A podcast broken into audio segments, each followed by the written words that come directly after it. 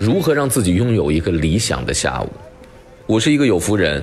我上午三个小时打球，打完球吃饱饭，哎呦瞌睡来了，到了家等不及去洗澡去换衣服，带着一身汗臭，就这样带着身体的原味，把自己的身体长长的放在沙发上，就这么睡了深深长长的一觉。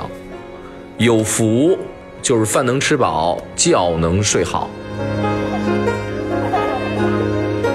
我一觉醒来之后啊，发现雾霾全散了，天清气朗，风会哎带点小料峭，北京能开窗的好日子到了。如果用官方口径就是，两会蓝来了，感谢两会。其实关于睡觉呢，舒国志不知道是写了多少篇文章来聊这个睡觉的种种好处，上升到哲学。上升到这个人生的这个与天地宇宙之间的那种相处的那个层次了，特别赞。大家可以去看他的书，有一本书就叫《理想的下午》，里面就是吃饭、睡觉，没事让自己去放空。总之，我觉得能够深深长长的放肆自己身体去睡的人，大多都是无怨无悔、不心虚、无烦恼之人。倘若有那么一点小烦恼，大约就是懒得睁眼去拍死那嗡嗡烦人的苍蝇，但是也就是辗转那么三两下。然后又呼呼睡去了，所以孩子他特能睡呀，因为孩子无邪嘛，无邪的孩子总是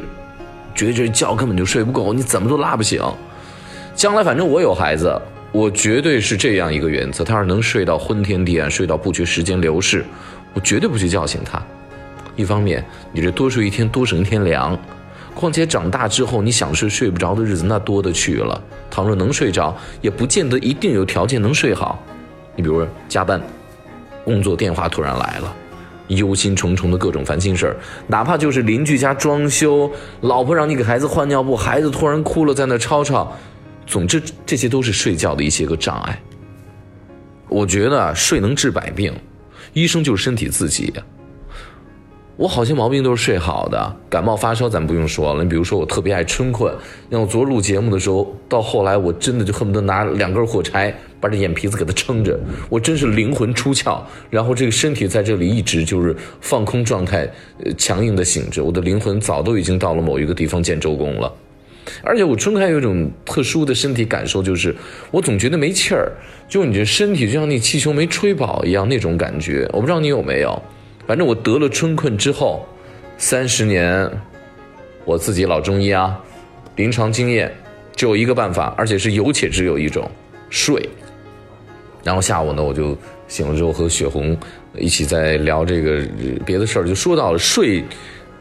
很长时间就深深长长的睡这个事儿。他说啊，就是养病呢有两个指标，一个就是睡，一个就是水。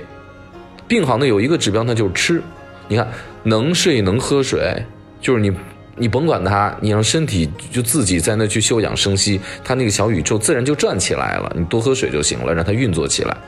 那病快好一个征兆就是你饿了，你能吃了，你开始有胃口了。反正我小的时候生病，但凡我开口说啊妈，我饿了，我我我想吃东西，这个时候呢，基本上明天就会把你送到学校去了。而且我妈对我的那种生病状态下的宠溺全部都收起来，犯了错该打打该骂骂。所以我就在想，还有比这更理想的下午吗？没有，哪怕有，我觉得也是过去或者将来的某一个午后，不是此时此刻此景我所拥有的一个下午了。感谢各位收听《非吃不可》，我是韩非。